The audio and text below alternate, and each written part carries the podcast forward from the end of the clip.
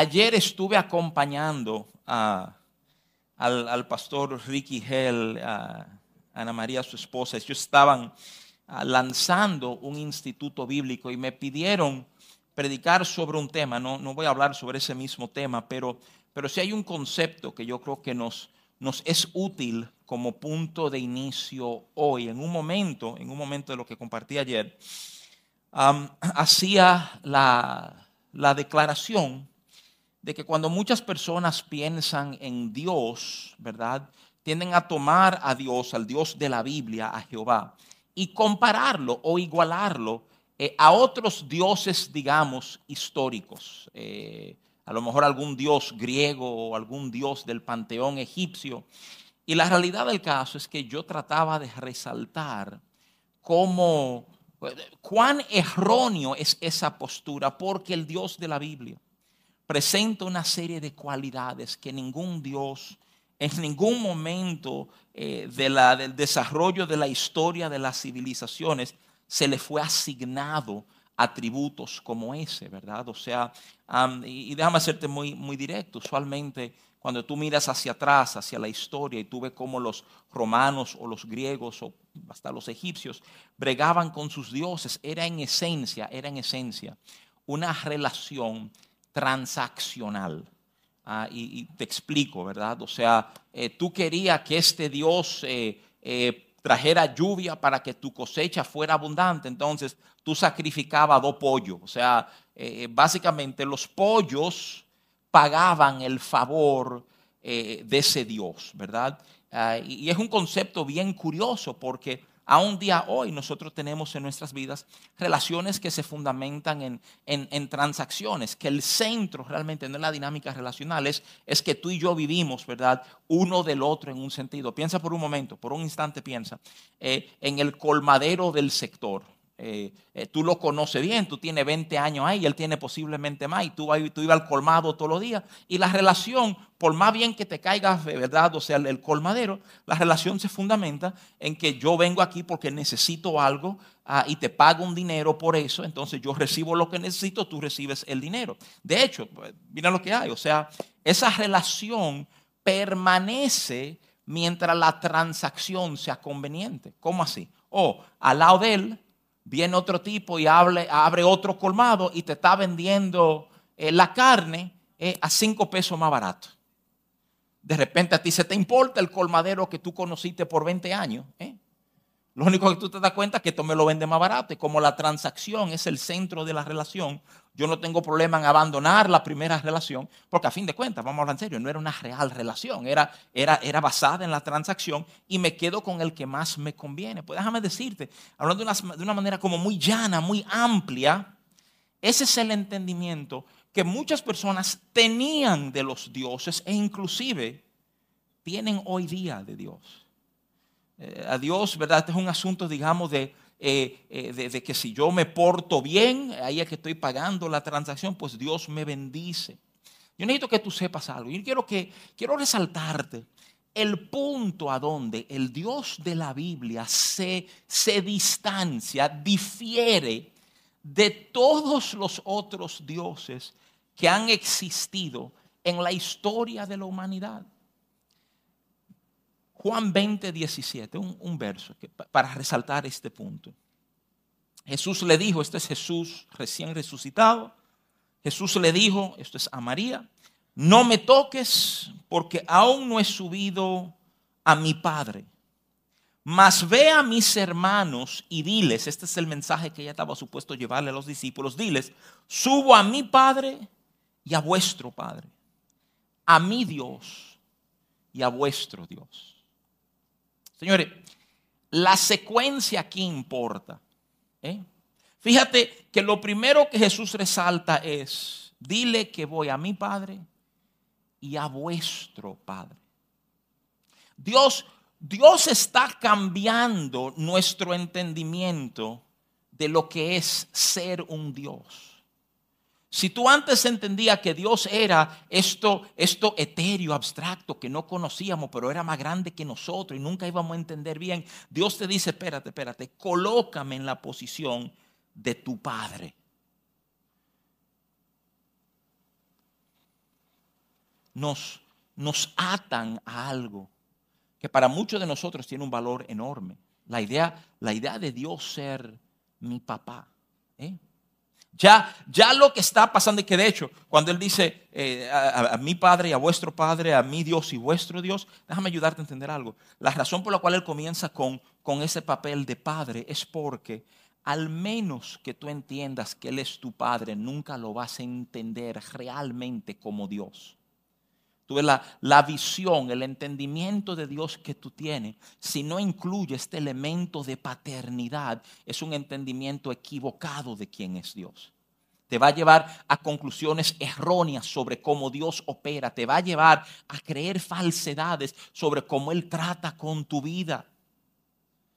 Porque el calificativo, el primer calificativo es ese entendimiento de saber, yo soy Padre y soy Dios. ¿eh? No, no estoy tratando de minimizar el aspecto de Dios, estoy tratando de decirte, solo se puede percibir correcta y absolutamente a través del entendimiento de que Él es tu Padre. Que Él te ama como un padre ama un hijo. Que Él ha tenido pensamientos sobre ti como un padre piensa sobre un hijo. Y para muchos de nosotros, eso es como profundamente sorprendente. Eso nos despierta. Decimos, oye, pero, pero qué cosa más extraordinaria. Comienza con ese enfoque y eso lo pone aparte. Dios, Dios no está buscando un grupo de eh, siervos, un grupo de, de esclavos. Dios no está buscando mano de obra barata. Dios está buscando hijos e hijas lo, extraordinario de entender eso es que también nos lleva al terreno de preguntarnos, ve acá, entonces, como hijo, como hija, ¿qué, qué pone eso sobre mí? ¿Qué, ¿Qué implica eso?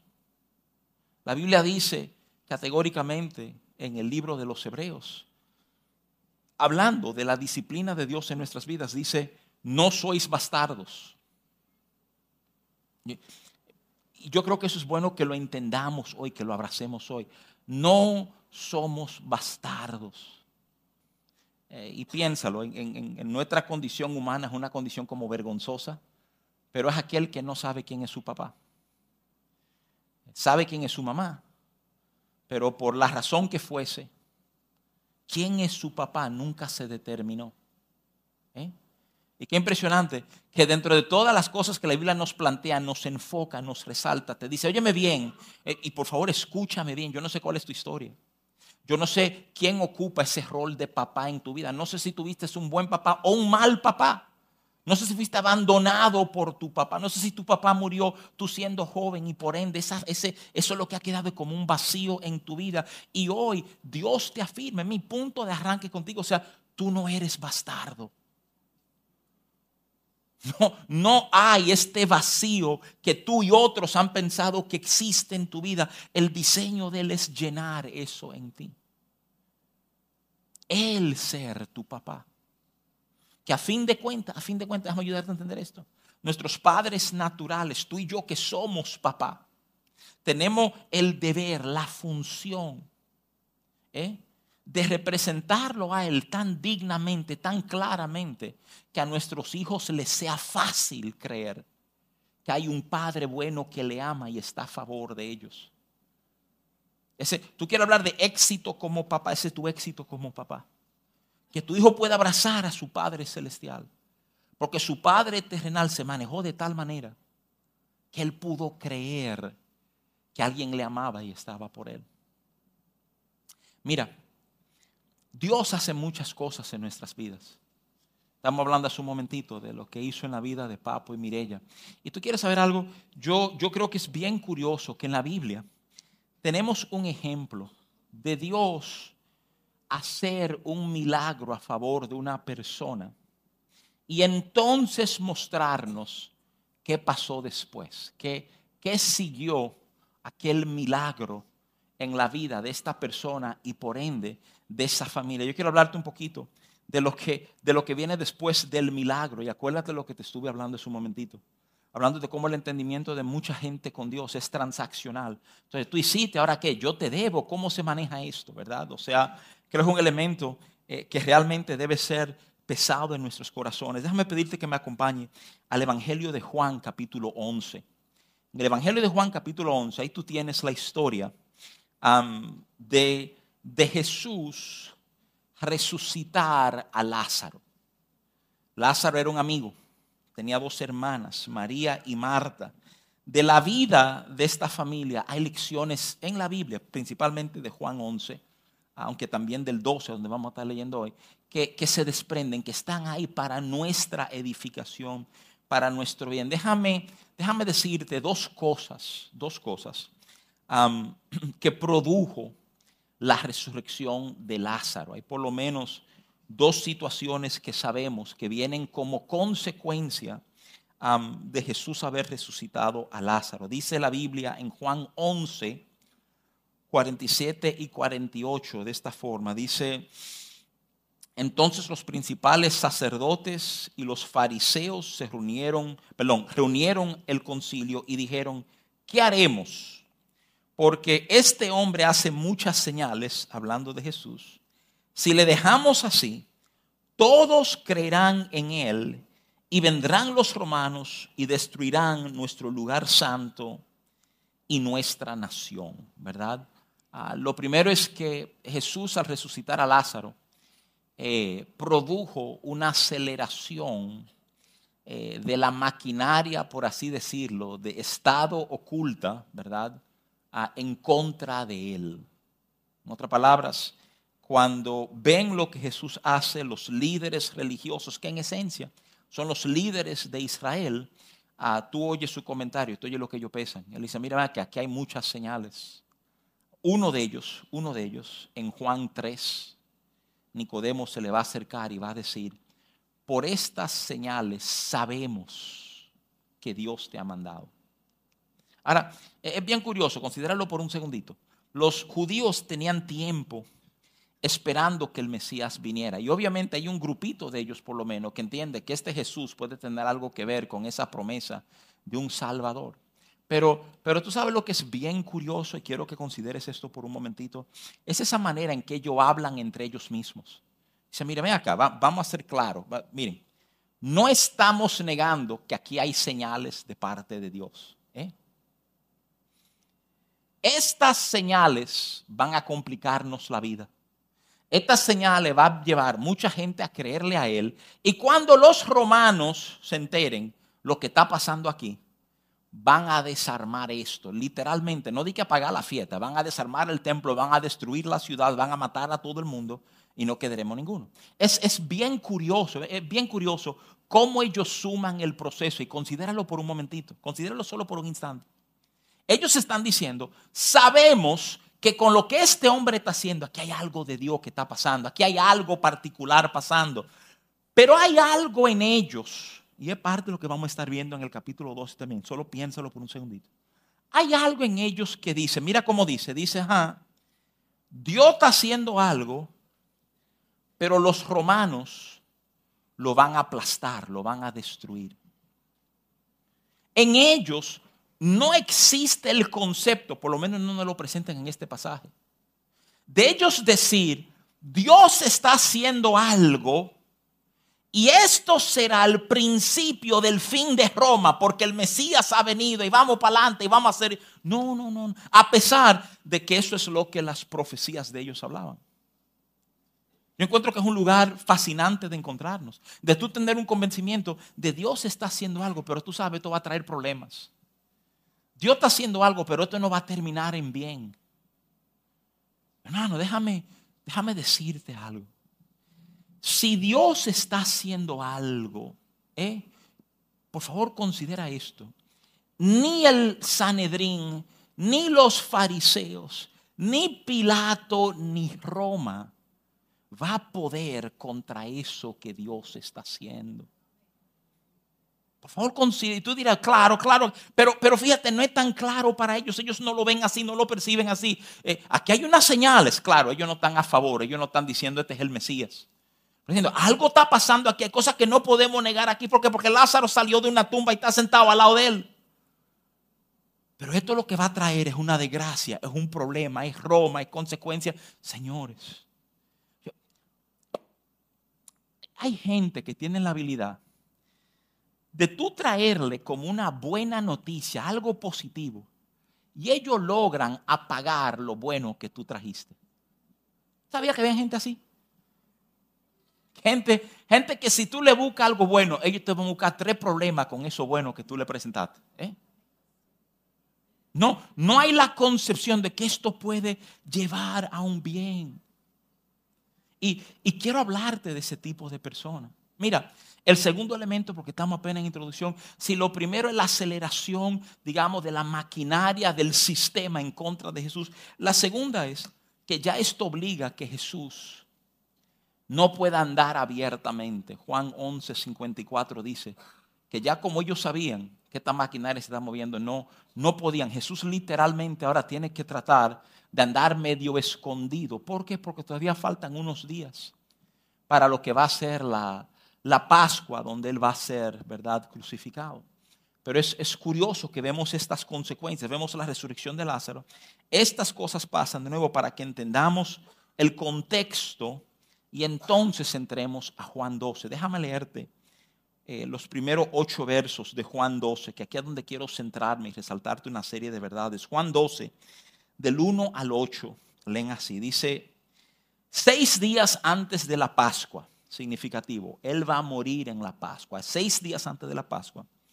Vino Jesús a Betania, donde estaba Lázaro, y te lo resaltan para que no haya confusión, el que había estado muerto y a quien había resucitado de los muertos. Y el verso 2 dice, y le hicieron allá una cena. Marta servía y Lázaro era uno de los que estaban sentados a la mesa con él. Entonces María tomó una libra de perfume de nardo puro, de mucho precio y ungió los pies de Jesús y los enjugó con sus cabellos. Y la casa se llenó del olor del perfume.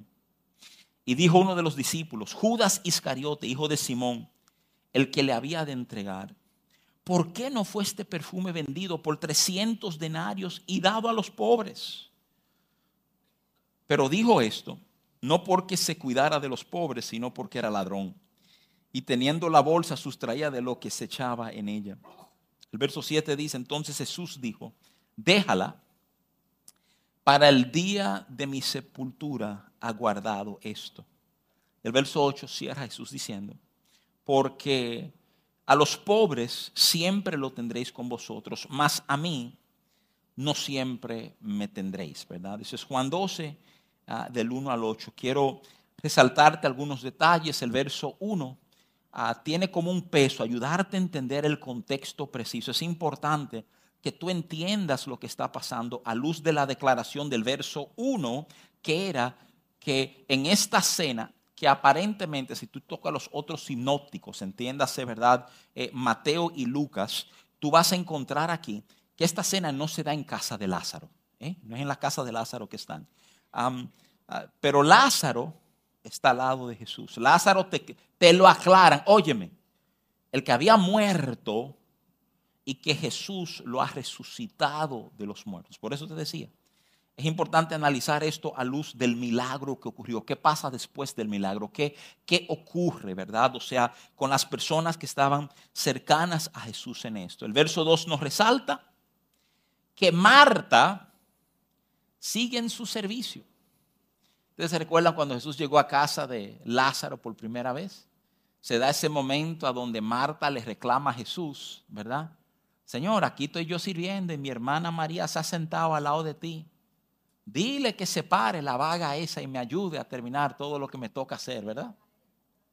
Y Jesús contrarresponde diciendo, eh, María ha cogido la mejor parte, no le será quitada. Es curioso porque vemos que Marta sigue en su servicio. Este, este es el orden social establecido, ¿verdad? O sea, eh, y, Marta, Marta sabe, digamos, eh, cumplir, cumplir su papel, el papel debido, ¿verdad? O sea, es, es de nuevo fascinante simplemente considerar que el primer tema de María y Marta, Jesús resalta un elemento ah, de María. Él dice, María ha escogido la mejor parte. Ah, y yo creo que eso es importante a luz de lo que vamos a estar hablando, que tú lo consideres. María escogió la mejor parte. Hay, hay ciertamente hay un orden social, hay, hay responsabilidades, hay expectativas sobre ti, como tú debes manejarte, lo que tú debes hacer. Es más, déjame decirte algo, muchos de nosotros muchas veces no entendemos que tenemos una opción, que simplemente hay que cumplir el orden social. Yo creo que con María hay una pregunta que se nos levanta en eso hasta qué punto mi deber es cumplir el orden social, hasta qué punto, ¿verdad? Yo tengo que aprender a priorizar a Jesús en mi vida. Aunque, aunque esto implique que el orden social sufre un poco, que las cosas no pasan como, como yo entiendo, inclusive como muchos entienden que debe pasar. Déjame decirte algo. Esa expectativa de muchos sobre ti ¿eh? es un elemento que ha frenado a mucha gente en su caminar con el Señor. Considera eso por un momentito. Lo que la gente espera de ti ha afectado mucho de nuestro caminar con Dios. Y, y, lo grande del caso es que cuando vemos a María aprendemos que sí tenemos una decisión que tomar, que sí escogemos qué postura vamos a asumir. ¿eh? Simplemente un recordatorio al ver al ver una palabra compuesta, ese de perfume de nardo, y lo que se entiende es que es el, el aceite del perfume propiamente dicho. Déjame explicarte. La, la, costumbre era que cuando alguien llegaba a una casa de cierto estatus en los tiempos bíblicos, pues los esclavos te lavaban los pies. Era una manera, digamos, de tratar de agradarte, ¿verdad? Te lavaban los pies. Eh, y si en la casa había, si la casa era una casa de, de mucho poder económico, te lavaban los pies y usualmente ponían una gota de aceite de perfume sobre tu cabeza. ¿eh? Eh, y, esto lo hacían los esclavos.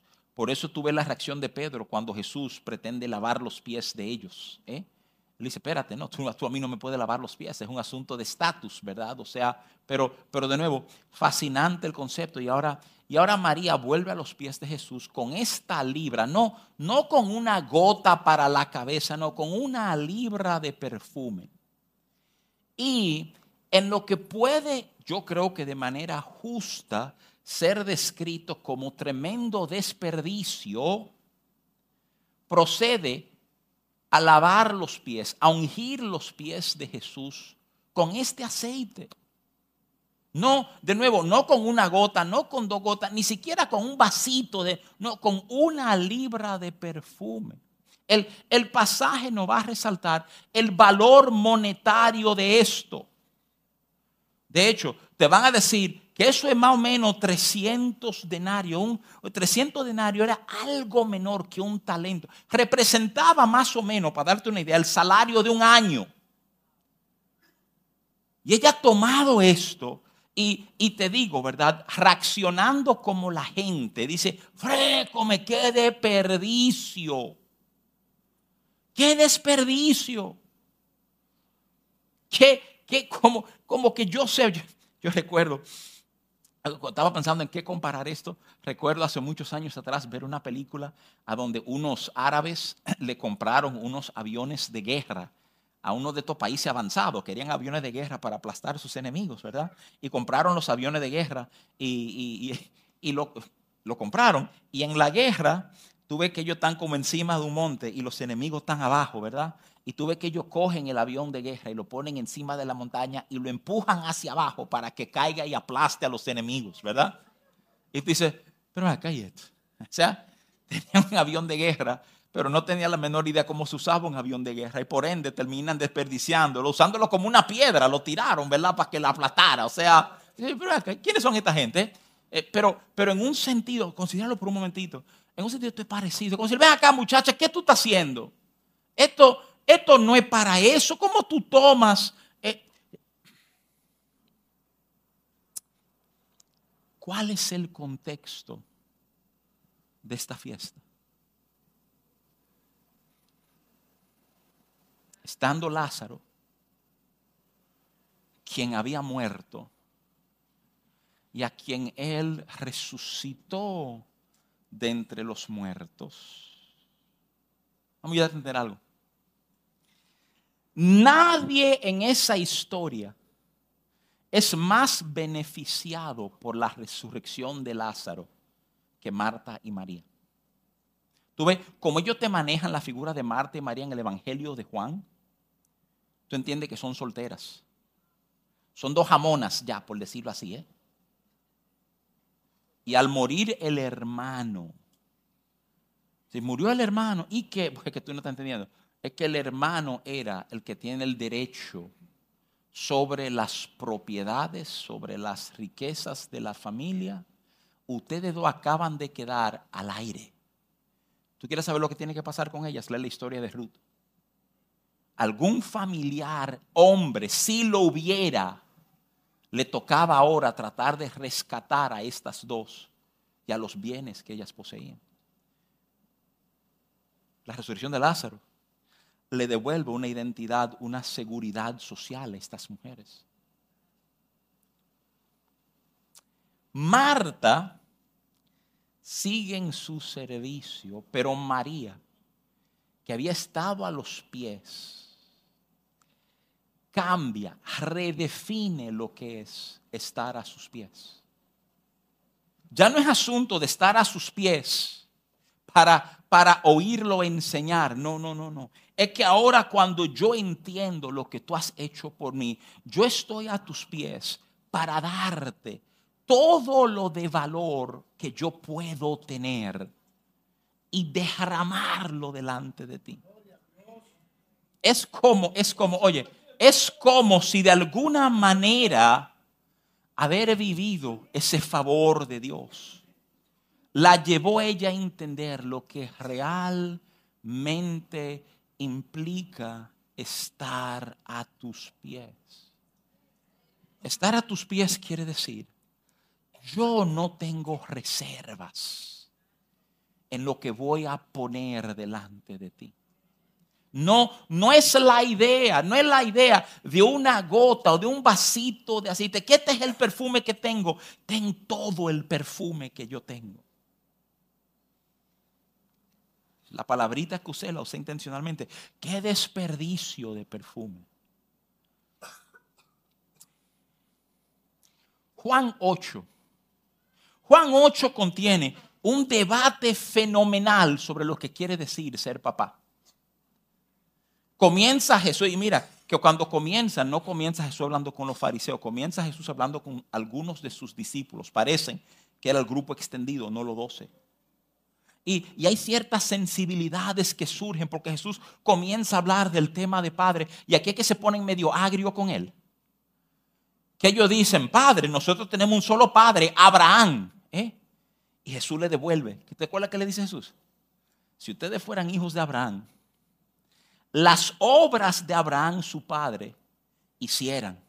No, no, no, no. Ustedes no son hijos de Abraham. O sea, por lo que hacen, yo puedo identificar su identidad paterna. Yo puedo identificar tu paternidad por lo que tú haces. Y déjame decirle algo aquí entre ustedes. No quiero ofender a nadie, pero para decirle esto, ¿verdad? Ustedes mienten y quien miente desde el principio es el diablo, que es el papá de ustedes. Eso es lo que él termina diciéndole. ¿Por qué es importante entender esto? Porque estamos hablando. ¿eh? De la identidad de hijos que saben vivir con lo que su padre hace. No es una transacción, no fue un milagro y ahora tú me debes. Es que hay un modelo de los hijos. ¿Tú sabes cuál es el modelo de los hijos, su papá? Tú sabes cómo Él da. Él da abundantemente. Él da para que tu copa esté rebosando en presencia de tus angustiadores. Así es que Él da, Efesios 3 te va a decir que Él da mucho más allá de lo que tú piensas o consideras o en algún momento has medido. Él da más que eso. Y, piénsalo por un segundito. No hace algo de sentido. Razónalo. No hay algo de sentido en decir, wow, Él da más de lo que pensamos. Y que una hija de Él dé mucho más de lo que piensan los hombres que debería dar. Él le entregó a un hermano resucitado, ella entregó todo su perfume y las voces no faltan ¡Qué desperdicio! Me encanta que las voces se disfrazan tras la religiosidad. Esto pudo haberse vendido a los vendido, ¿verdad? Y con lo cuarto que eso hubiera levantado, tú sabes a cuánta gente pobre hubiéramos podido nosotros ayudar. Eh, un detalle, un, último detalle, déjame dar para atrás un poquito antes de entrar en esa declaración de Judas. Ella no solamente le echa el perfume a los pies, cuando viene el tiempo de secar los pies, ella usa sus cabellos para hacerlo. Esto es significativo porque las mujeres judías no se desamarraban el cabello en público. ¿eh? No era propio para una mujer hacerlo, pero esta mujer no vacila.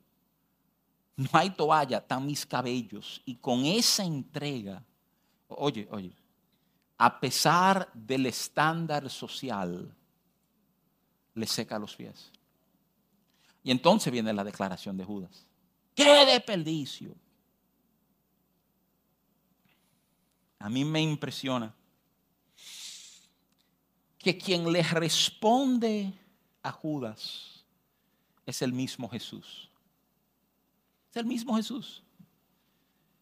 Jesús es quien le resalta que ella ha hecho esto en preparación de mi muerte.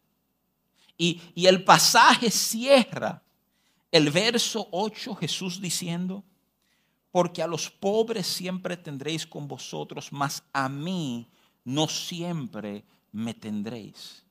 De nuevo, cuando tú mides, cuando tú pesas lo que Él está diciendo, lo que Él está afirmando, te está marcando un norte en tu vida.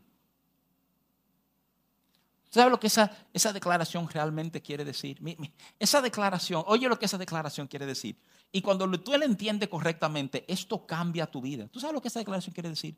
Esa declaración quiere decir, mira, lo que yo he hecho en tu vida te libra, te exonera del estándar social. Ya tu vida no tiene que ser dictada, manejada por lo que los otros piensan de ti. Ahora tu vida puede ser manejada por lo que yo he dicho que vale. Señores, muchos de nosotros no sabemos cuánto necesitamos esa liberación en nuestras vidas. Del, del qué dirá, de qué piensa el otro. ¿Eh? Déjame, déjame ayudarte a entender, manifiesta en nuestras vidas. Que tú quieres saber si tu vida está manejado por otro, si tu vida le importa lo que el otro piensa, la lógica de otra gente. Hay un elemento en, esta, en este recuento que muchas veces pasa desapercibido rápidamente. O sea, Judas, Judas dice, este perfume pudo haberse vendido por 300 denarios. Y tú te detienes y dices, ven acá. ¿Y cómo ese tigre calculó eso tan rápido? ¿Cómo, ¿Cómo él supo el valor del... Claro, está aproximando, lo sabemos. Pero, pero fíjate, o sea,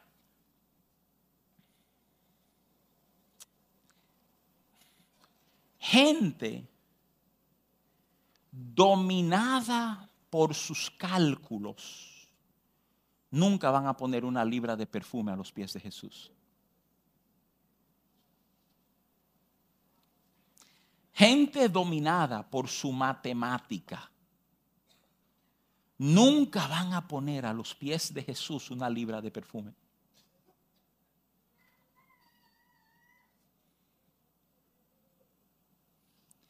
Es vital que entendamos eso. Es vital que lo entendamos porque aquí en este salón, muchos de nosotros, comenzando conmigo, somos expertos en calcular calculamos el costo de todo. Algunos hasta te dicen bíblicamente, Jesús te mandó a sentarte y calcular el costo antes de levantar una torre para que no quede en vergüenza. Sí, lo que, lo que Jesús nunca te llamó es a vivir esclavo de tu cálculo. Muchas veces tu cálculo, tú tienes que hacerlo. ¿Y por qué tú tienes que hacerlo? Tú tienes que hacer tu cálculo porque tu cálculo es el principio de tu fe cuando yo hago la matemática, yo sé cuánto me falta para lo que estoy tratando de hacer. Y mi cálculo me da la base para yo comenzar a creerle a Dios de manera muy específica por lo que hace falta. Pero el cálculo no está diseñado para tomar la preeminencia, para decirte lo que tú puedes y no puedes hacer. Quien te está diciendo lo que puedes y no puedes hacer es Él no es ni siquiera la sociedad, la expectativa de otros, las necesidades que te rodean. Aquella frase de Jesús a mí siempre me ha matado porque es, muchos lo toman cuando él dice, los pobres siempre tendréis una declaración socioeconómica de Jesús. Míralo ahí, él está abogando, ser el primer comunista que atenda. Eso no es lo que él está diciendo. Jesús lo que está diciendo es, si tú te propones en esta vida medirte y hacer y responder por las necesidades que te rodean, nunca vas a hacer nada por mí. Eso es lo que él está diciendo. Él está diciendo, hoy van a ser los pobres y mañana los huérfanos y entonces los ciegos, entonces los que tienen caja de dientes, el que tiene una sola oreja, los calvos, hasta que tú quedes consumido en aquellos que tienen necesidad. Y qué cosa extraordinaria que tú puedes hacer tanto para los pobres, pero eso no quiere decir que lo está haciendo para Jesús.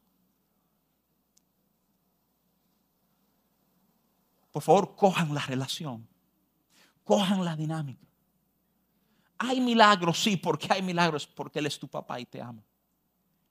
Y cada vez que hay una expresión de lo que Él ha hecho, eso está diseñado para llevarnos a otro nivel de profundidad en nuestra relación con Él. Ya yo no meramente me siento a tus pies, me siento a tu pie y traigo conmigo todo lo que pudiera tener cualquier valor para que se quede aquí mismito a tus pies. Otros van a seguir sirviendo como si no ha pasado mucho. Es el estigma social, es lo que se espera que hagamos. Pero hay un grupo que escoge, que dice, no, no, no, no, no. Yo voy a volver a tus pies.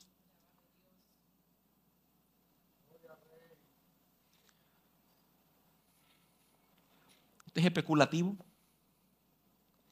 Pero si tú te vas por los sinópticos, esto está pasando en casa de un Simón. Algunos dicen que el leproso, otros dicen que el fariseo. Hay cierta eh, hay detalles ahí que no están bien planchados, pero, pero está pasando en otra casa. Yo, yo me pregunto ah, cómo, cómo Marta está reaccionando a esta escena. Aquí está ella otra vez a los pies y nosotros en esta casa ajena, fajato las mujeres tratando de servir. No sé lo que Marta pensó, yo sé lo que Simón pensó en su corazón, porque otros pasajes bíblicos no lo dicen. Si él fuera profeta, él supiera qué tipo de mujer es esta que le está tocando. Y eso desata otra serie de conversaciones de Jesús confrontando a ese corazón. Pero, pero es donde quiero ir con eso. Quiero ir con eso. Que el milagro está diseñado para acelerar tu madurez en Él, tu profundidad en Él. Ahora mismo, y, y, déjame decirlo, uno celebra, es un domingo, yo sé, es un domingo. Cada uno de ustedes pudiera estar en otro lugar haciendo otra cosa. Y estar aquí es una señal, diciéndole, Señor, no importa la congregación de los santos, la expresión corporativa, adorarte, recibir tu palabra, todo eso es importante para nosotros. Pero, pero sobre todo, Señor, y no olvides esto, te necesitamos a ti. No se trata de otra cosa. Y en cuanto a Él, esto va a sonar como medio aloqueteado, ¿verdad? Sé radical. No, no medies lo que tú te has propuesto hacer para Dios en tu corazón. Hazlo aun cuando, esto suena bien irresponsable, cuando los números no te den. Y de nuevo, yo soy el irresponsable que eso suene. Yo soy uno que protejo números a dos manos. Aun cuando los números no te den. Y, hoy yo te voy a decir, si te detiene mucho y te sientas a calcular mucho y a medirlo mucho, no vas a hacer nada. Es como que hay que moverse rápido en contra de eso que van a decir, pero eso cuesta 300 denarios, tiene otro uso. Para tú decir, lo que pasa es que yo todo lo que tiene un uso se lo entregué a Él. Y que Dios haga ahí.